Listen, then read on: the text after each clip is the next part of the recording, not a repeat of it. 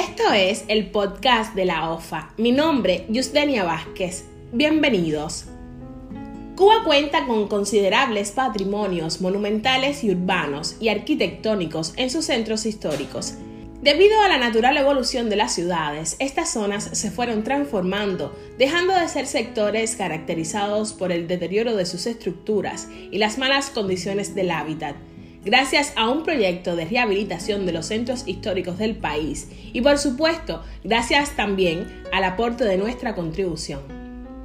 Usted debe conocer que la responsabilidad pública como salvaguarda del patrimonio nacional juega un papel fundamental Tomando a la cultura como eje principal, se entiende al ser humano como centro de todo proceso, tanto creador, portador y transmisor de patrones culturales y por ende protagonista del desarrollo.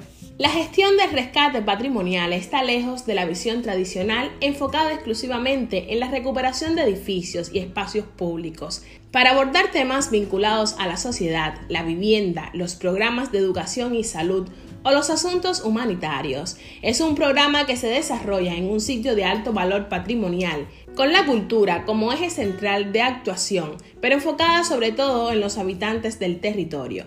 La oficina del historiador de la ciudad de La Habana, por su parte, ha venido trabajando por casi cuatro décadas en la recuperación del valioso patrimonio habanero Cientos de edificios y espacios públicos han sido rehabilitados, lo que atrae a numerosos turistas visitantes. Es por ello que se estableció en el año 1993 para las instituciones y luego, en el 2011, para los trabajadores por cuenta propia, una contribución a la restauración para todos aquellos que desarrollan alguna actividad comercial o de servicio en la zona priorizada para la conservación.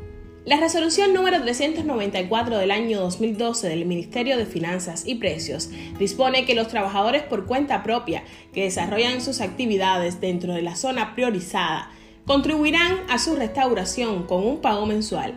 Este aporte se hará en CUP dentro de los primeros 20 días naturales del mes siguiente al que se liquida.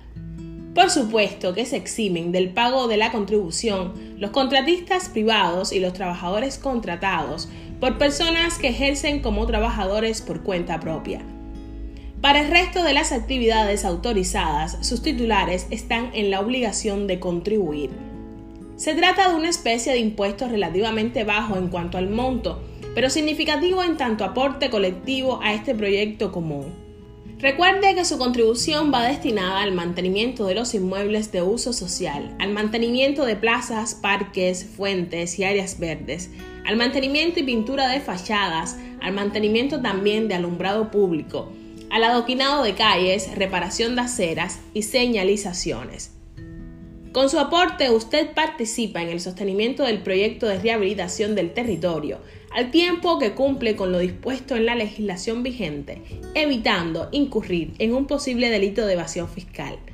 En palabras de Leal, hay una Habana maravillosa que ha inspirado a más de un poeta o cantor a través del tiempo, hay otra Habana que no lo es tanto, pero que también saca a relucir lo mejor de sus hijos, dentro y fuera de la isla, quienes se esfuerzan por reanimarla, por darle una mejor vida.